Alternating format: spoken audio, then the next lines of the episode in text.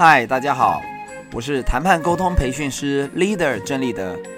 今天要跟大家谈谈何时需要谈判 When，以及在哪里谈判 Where。简单的说，当谈判双方之间出现无法单凭自己能力可打开的僵局，为了争取利益、化解冲突、解决问题或维系关系时，就需要坐下来好好谈谈。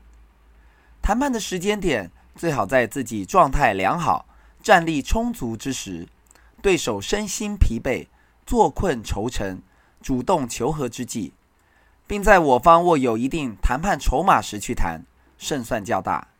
我们来看看这个谈判案例：外商公司并购下的薪资谈判。某外商公司被并购，员工进行留任薪资谈判。总经理艾米为了替同仁争取较优的条件，他跟艾伦说。据我所知，你是新公司最想要的人才。为了并购的最大利益，他们一定会尽全力留你下来。为了你自身的权益，我建议你在谈薪资条件时，可以大胆地提出你心中最理想的 package，谈判开开高，并要多一些坚持和笃定，硬出牌。他们必然会慎重考虑，做出有利于你的决定。我真心希望你能得到你想要的，在新公司有更好的未来和发展哦。艾米一直是非常亲民、照顾下属的好长官。艾伦欣然接受他的忠告，并表达感谢与不舍。最后果如艾米所说，艾伦拿到了一个非常好的留任条件。艾米没有跟艾伦明说的是，他希望借由艾伦提出较优条件并坚持立场。可以同时提高其他同仁的留任条件，最终他帮助了大家在并购后的新公司得到更好的薪资待遇。从谈判的角度来看，艾米掌握了重要的谈判资讯，那就是艾伦是新公司最想要的人才，并且创造了较高的谈判标准。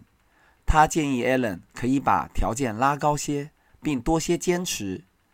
最终创造了谈判的双赢，不仅新公司留住既有的优秀人才，持续稳定发展，更帮助长期以来一直支持他的伙伴们，以较优的条件，在新公司继续打拼奋斗下去。接下来我们看看在哪个场地或情境下谈判。Where？海峡两岸最高领导人马英九和习近平于二零一五年十一月七号。在新加坡会面，俗称马习会，这是海峡两岸自一九四九年政治分立以来，双方最高领导人的首次会晤，象征两岸史上最大突破。无论如何，对峙对立的两造能有机会见面谈，绝对是件好事。在哪谈就成为重点。第一次川普和金正恩见面的川金会，也选在与各国友好。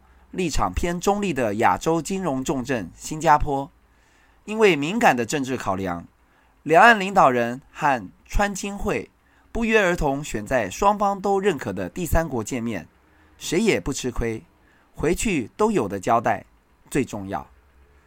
川金二会选在越南也是如此考量，对于第三国来说，不仅谈判双方都表达感谢与友好，更提升了国际能见度。知名度与商业价值，这不仅是双赢，更是三赢，何乐而不为呢？